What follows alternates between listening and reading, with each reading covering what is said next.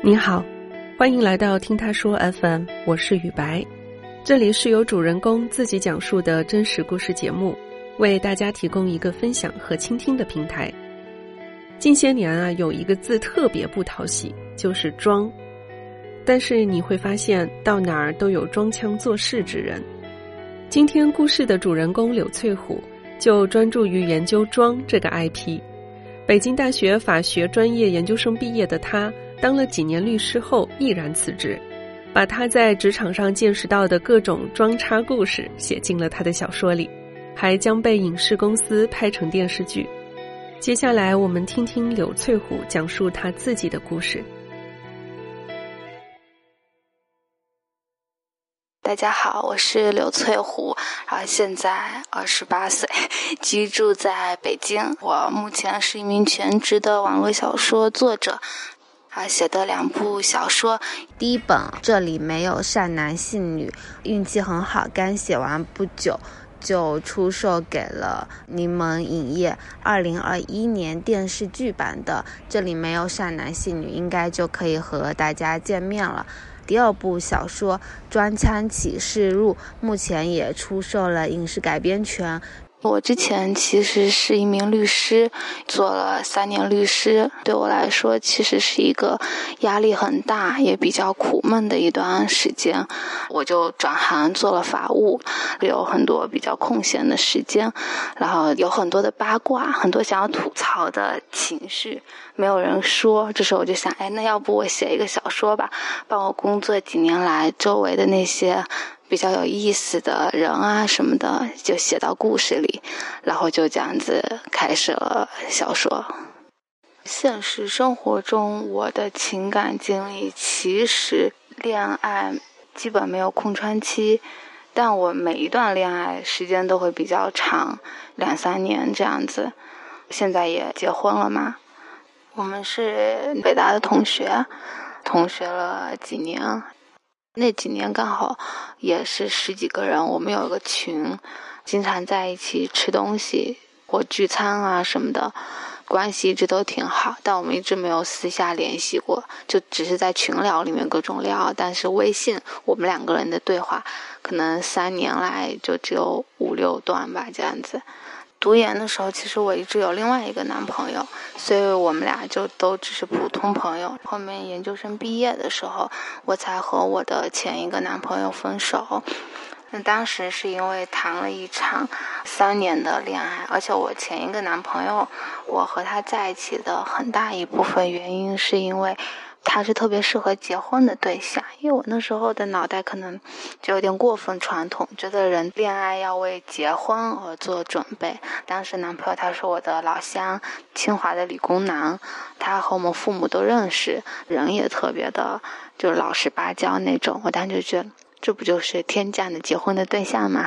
然后我就和他在一起了三年，因为他比较幼稚嘛，不大会关心人这种。比我小小半岁那样子，就一心都在科研上，完全不理我。他就觉得，除了科研之外的任何事情都是罪恶的。就我和他在一起三年，什么地方都没有去过，因为任何一个节假日，他都要在实验室里面待着。连暑假他都要在实验室里待着，然后暑假他可能会有七天的空闲，他要回家陪他妈。我连和他北京的景点都没有去过，就唯一逛来逛去的就是清华，就把清华给逛烂了。然后他唯一带过我去的一个地方叫做。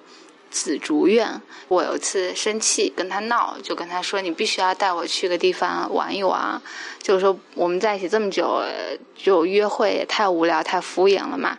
他就说好，然后研究了一下，就在海淀附近有一个景区叫做紫竹院，我们就去逛了一下。后来我才知道，紫竹院只要逛过的情侣都会分手，就他是有一个诅咒的那个地方，我不知道他怎么千挑万选就选了那个地方带我去。毕业以后，就我突然间觉得，这样的感情其实有一点点累，就只是为了结婚而努力在一起，所以我那时候和他分手了。分手了以后，我就告诉自己，我要开始好好的开开心心的谈恋爱，体会人间的乐趣。这时候，就我现在的男朋友知道我分手了，他就开始有意无意的给我发私信，偶尔会跟我说一些有一点点暧昧的话。当时还挺奇怪的，我觉得我们不是好朋友吗？你怎么可以吃窝边草呢？因为读研的时候，他追了哪些女生，他和哪些女生快要成了，但结果又没有成，这些八卦我们都知道嘛。所以我就知道他是一个喜欢没事就约妹子出去吃饭。结果是因为有一次我们一个朋友他搬新家了，我们去他家一起喝酒。那个朋友就开始拷问我现在男朋友的八卦，问他最近是不是有在聊一个女生。我当时还以为说的是我，结果说的是另一个。就他当时撩了好几个，然后我才知道原来你这么渣呢，你这个臭渣男。然后我要替天行道。后来那天晚上酒喝了比较多嘛，他就送我回家的时候。到车里，我一般就我下车，他就在回家嘛。结果我下车了，他也下车了。到家里楼下那个门禁那边，我想那他应该送到门禁就好了。结果开了门禁，他还要送我上楼。我就想说，你这自己送上门来的啊。然后我就亲他了。接完吻之后，我就想，那你可以滚了。结果他跟我说的是，如果你明天还记得做我女朋友，好不好？我当时就惊呆了，然后我就想，我我不想这么快谈恋爱，而且我也没想过他会这么认真说这句话，但确实对他印象一直也都挺好的，两个人就因为这个事情就慢慢在一起了。他比我大四岁多，他是工作了一阵才来读研的，而且他之前做的是那个动画，还做过一阵的制片人。后来才开始学法律，然后读法律的研究生。他现在在做律师，所以他的经历比较丰富。他是成都人嘛，就还会做菜。我的小说里面不是会出现很多的餐厅和美食，基本上都是他带我去的，所以在一起还挺快乐的。就是有共同的语言，他会帮你拍照，然后会带你去各种好吃的餐厅。求婚的时候。我们现在不是说买钻戒嘛？因为很多情况下都是男女一起挑选、一起讨论，这样其实是最准确的嘛。但我的爱人就觉得这样不浪漫，没有惊喜了。他想一个人做主这件事情，就是完完全全给我一个惊喜。因为不知道我的手的型号，然后也不知道我适合戴什么样的款式，他就每隔一个月给我买一个戒指，就是每买不同款式的让我戴。根据这个大小，然后他来判断他最后应该买的那个戒指，最后买的戒指特别适合，也特别好看，挺感动的。那时候我们一起在越南玩，那天下午我们打算要去那边的一个集市上面，因为我们我们是住那边的度假村。那天他开始莫名其妙的一直在笑。莫名其妙的兴奋，没事就笑，没事就笑。然后我我开始准备要出去的时候，他还在，哎，快乐的跳来跳去，成了个憨憨。接着就是在快出门前半个小时，我记得我那时候坐在泳池边上，然后他突然间就跳过来，蹲在我旁边，就把戒指打开，就说你要不要嫁给我？我当时。也觉得特别搞笑，我也一直在笑，就笑了之后，我们就就还挺高兴的，就说那现在要发朋友圈，然后然后就是说官宣一下，我们就开始给钻戒拍照片，先拍一个戴着的，他拿着那个相机就各种拍，各种拽着我的手，把我手都拽红了，就可能拍了一个多小时，终于选出两张好看的照片，我们发了朋友圈，快快乐乐的出门了。就是这样子，专枪里面的男女主角他们的相处方式，还有很多桥段，其实是来源于我和我爱人的相处方式。其中有一段是女主角和男主角在家吃火锅，男主角端火锅的时候不小心烫到手了，女主角就问：“嗯，那个被烫到手了，应该要捏住耳朵。”男主角就不相信，觉得这是什么伪科学嘛？被烫到手了要捏住耳朵，他就问是谁的耳朵都可以吗？然后女主角说：“对啊。”男主角就捏住了女主角的耳朵。那时候其实是有一个比较亲密的桥段嘛，然后两个人马上就要接吻啊什么的。这个其实是来源于现实生活中我和我爱人的一个相处的日常。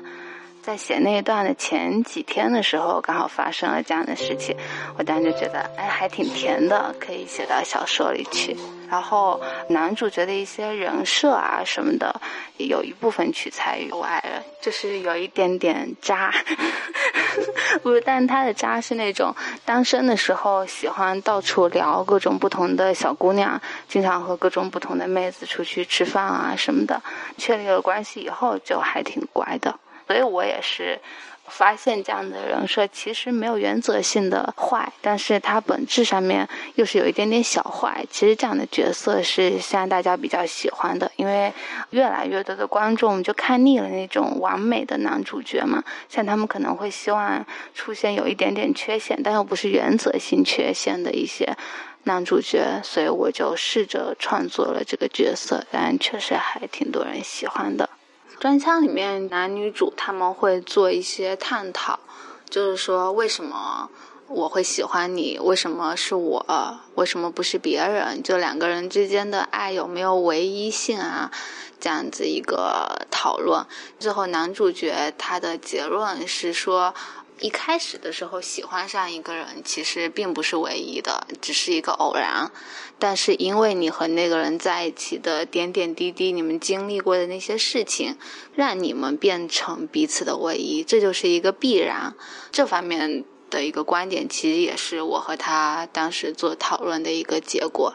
因为我当时也不能理解男主角爱女主角，或者说他们。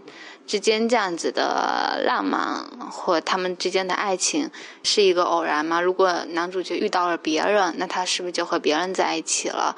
我其实骨子里面是特别不相信爱情的一个人。他告诉的我一个这样的结论，我觉得是有说服力的，所以我后来我又帮他写在小说里，就也是作为我故事的一个结论，因为也是在一边写一边思考嘛。爱，这是一方面，但是专枪本质上它其实是一个关于虚荣心和鄙视链的这样子的一个思考。一个是发现周围爱装的人确实有点多，然后装也慢慢变成了一个话题。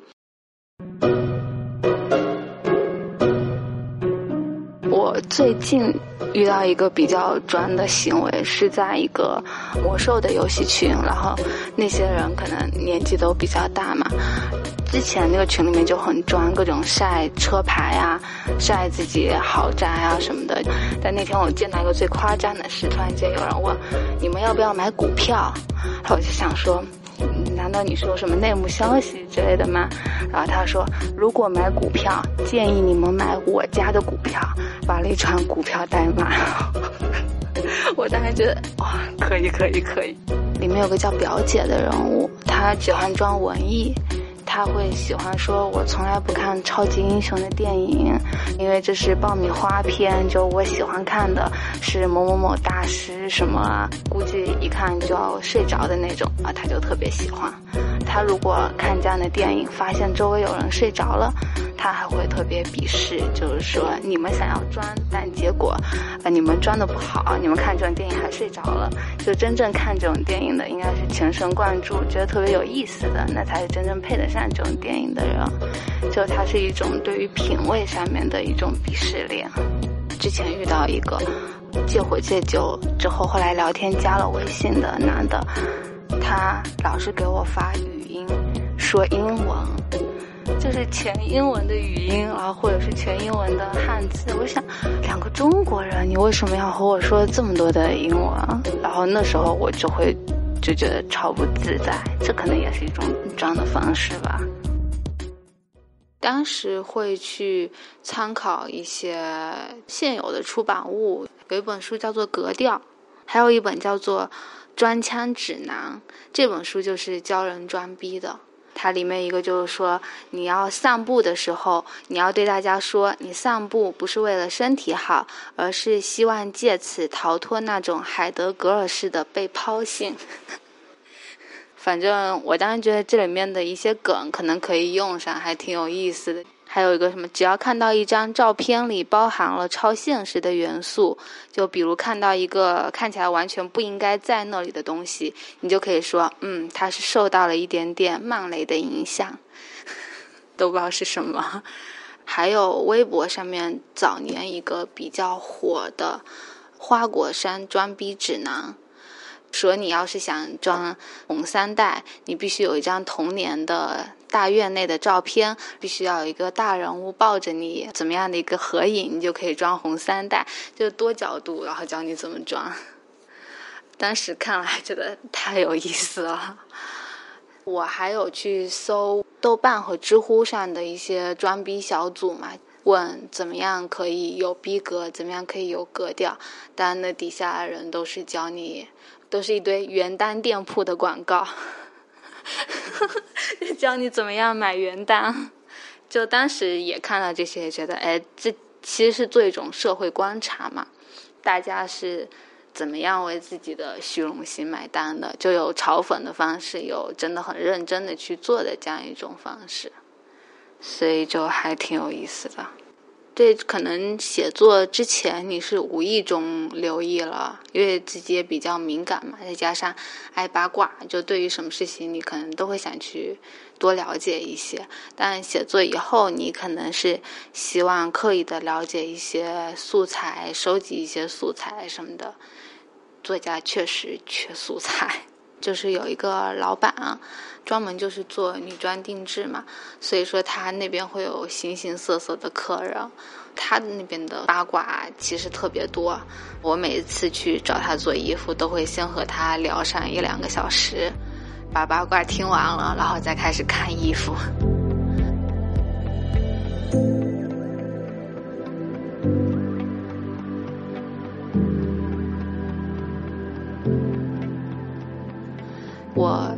写小说一年整，我觉得我目前创作的内核都是关注人性以及人性本质上的一些东西，因为很多时候这个社会是希望我们去压抑欲望，或者说欲望是不能够被探讨的这种东西，但现在慢慢的大家开始学会正视自己的欲望，并且能够觉得。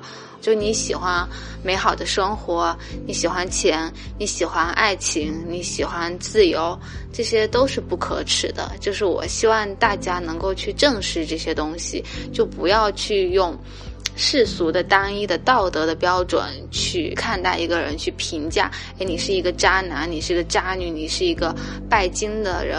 而是说去去正视他骨子里那些不正确的欲望，但同时你也要你在批判别人的时候，就也希望能够问问自己，那你的欲望是什么？你有什么想要的东西？那你敢承认吗？